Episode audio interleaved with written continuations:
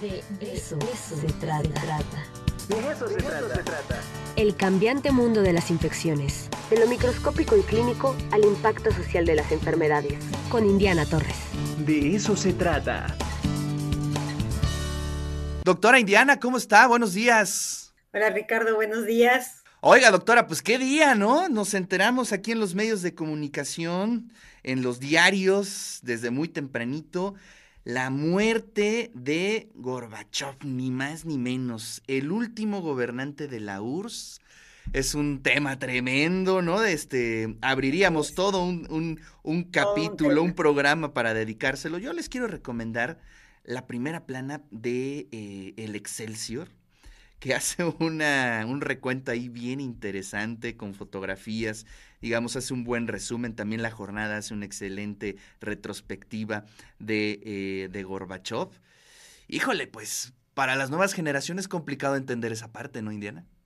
Es complicado entender y además eh, forma parte como de la historia. Claro. Entonces, para, para los que vivimos no solo la existencia de la Unión Soviética, sino su finalización y lo, y lo que se convirtió, pues es, todavía más complicado y difícil de entender. Sí, muy complejo, pero bueno, pues este, gran nota, bueno, pues la verdad es que fue un hombre, eh, un, personaje sin duda alguna, eh, en donde este sí, este crea un paradigma, un antes y después de él. Pero bueno, pues nos vamos a nuestro tema, Indiana. A ver, cuéntanos, ¿podemos donar sangre o qué onda? Cuéntanos. Fíjate que el día de hoy, además de ser el día de los afrodescendientes, es el día del embarazo y el, día de la solidaridad. Entonces, sí me pareció importante el que reflexionemos en relación a la donación de sangre, porque sí tenemos eh, algunas situaciones de mitos y conflictos en relación a la donación, y creo que es importante aclararlas. Yo quisiera empezar, bueno, con que recordemos qué, es la sangre, ¿verdad? Es un tejido vivo, está formado por eh, sólidos y por líquidos, el plasma es la parte sólida que tiene distintas sustancias, agua, proteínas, y eh, hay que recordar que más de la mitad del cuerpo es plasma. La parte sólida es la que tiene los glóbulos blancos, glóbulos rojos, y esto es un elemento vital, o sea, no existe ningún medicamento en este momento que pueda sustituir a la sangre, las funciones que la sangre hace. Y por lo tanto, es un problema nuestro el que, el que haya sangre suficiente para que se salven vidas. La verdad es que nosotros nunca sabemos cuándo vamos a necesitarlas, eh, cuándo va a haber eh, un problema oncológico o va a haber un accidente o va a haber una cirugía. En el caso de las embarazadas también es de las situaciones que más enfrentan la necesidad de, sangre por la hemorragia posparto. Eh, son múltiples las, las situaciones, pero estas cuatro, cáncer, accidentes, cirugías y embarazos, son las más importantes. Y realmente es un problema que solo los humanos y todos lo podemos resolver. O sea, esto no es un problema ni del, del sistema de salud, ni de los gobiernos, sino de cada uno de nosotros. El poder donar, pues, un poco menos de medio litro de sangre para poder salvar una vida, recordándonos que además ese medio litro de sangre no nos va a causar daño y se regenera se regenera finalmente, ¿no?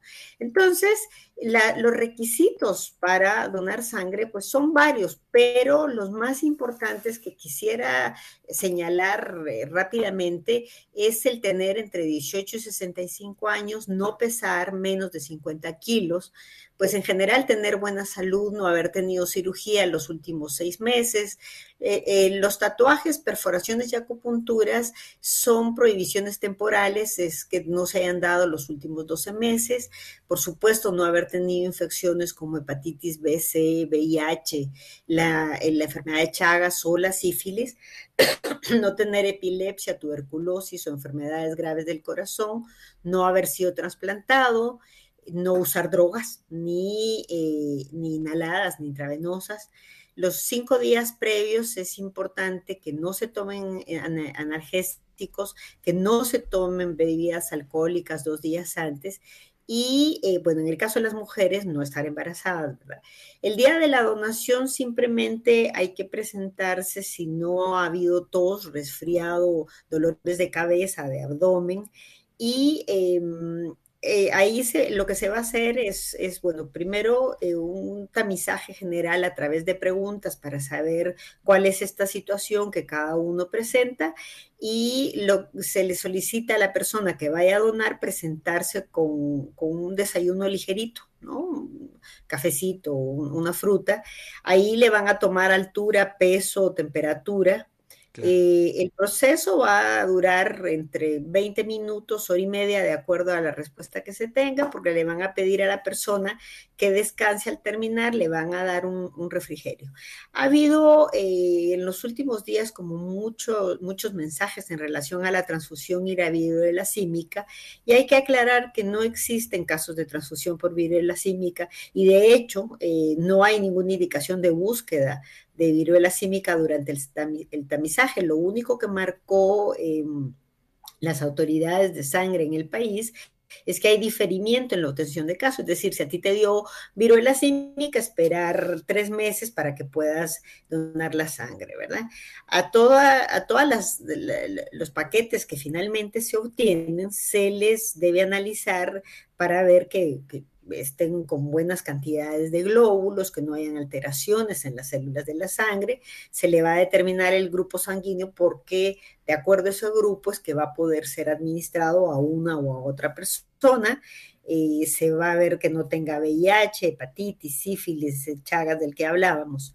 Y eh, aquí es esto, esto es muy importante porque es un, proceso muy rápido que no afecta.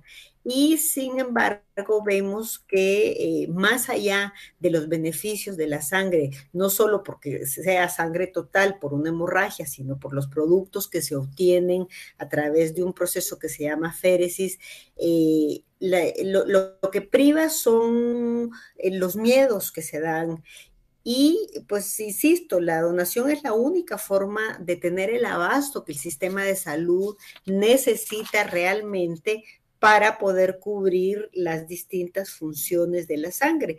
Por lo tanto, aquí el llamado es que eh, la respuesta social se dé de manera voluntaria y altruista.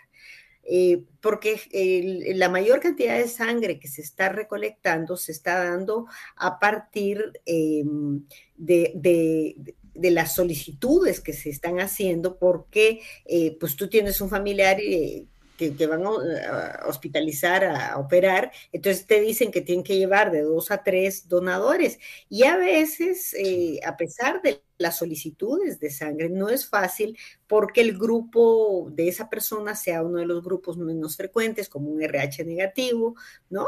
Entonces, realmente es, muy importante el que eh, esto pueda darse.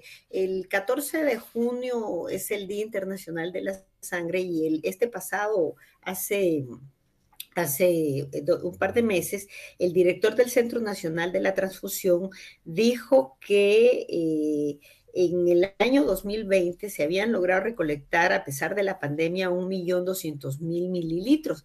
Pero la tragedia de esto es que solo el 8,5% fue voluntario.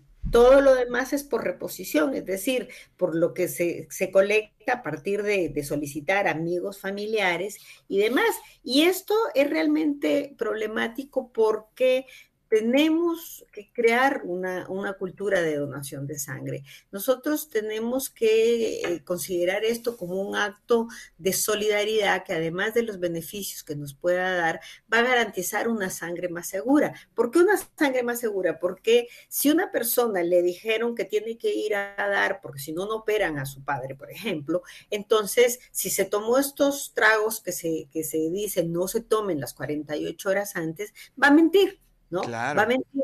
Entonces, eh, realmente la, donación altruista, creo yo, es, celebrando este día, un acto de solidaridad, de empatía y finalmente también es, eh, es un acto de amor. Entonces, lo que yo quisiera hacer es un llamado a la conciencia de todos nuestros eh, audientes y eh, pues que se decidan a donar sangre. Esto incluso puede hacerse de forma rutinaria y te da incluso ventajas que han sido demostradas para la salud.